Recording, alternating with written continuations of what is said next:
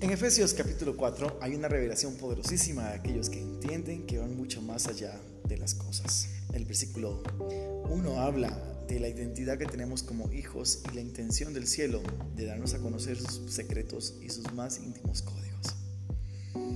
Yo creo que estamos ante un escenario maravilloso en donde tenemos que ser claros en cuanto a nuestra paternidad y el por qué creemos en Dios en momentos en cuando todo el mundo pierde la estabilidad emocional y obviamente la estabilidad financiera, la estabilidad de tener todo bajo control. Dios quiere que seamos hijos, que entendamos el propósito que tenemos en Él. Hoy Dios te llama a establecer una relación cercana con el Padre, una relación cercana con Él, una relación que te haga entender los más profundos secretos. Detente un momento en tu diario vivir y analiza un poco acerca de lo que Dios quiere hacer contigo. Él requiere establecer su justicia a través tuyo, a través de tus generaciones, a través de todos tus pensamientos, a través de tus acciones. Y hoy es el día afable, es el día clave del reino para que tú puedas comprender y volver realidad, hacer realidad todo aquello que el Padre quiere que tú hagas.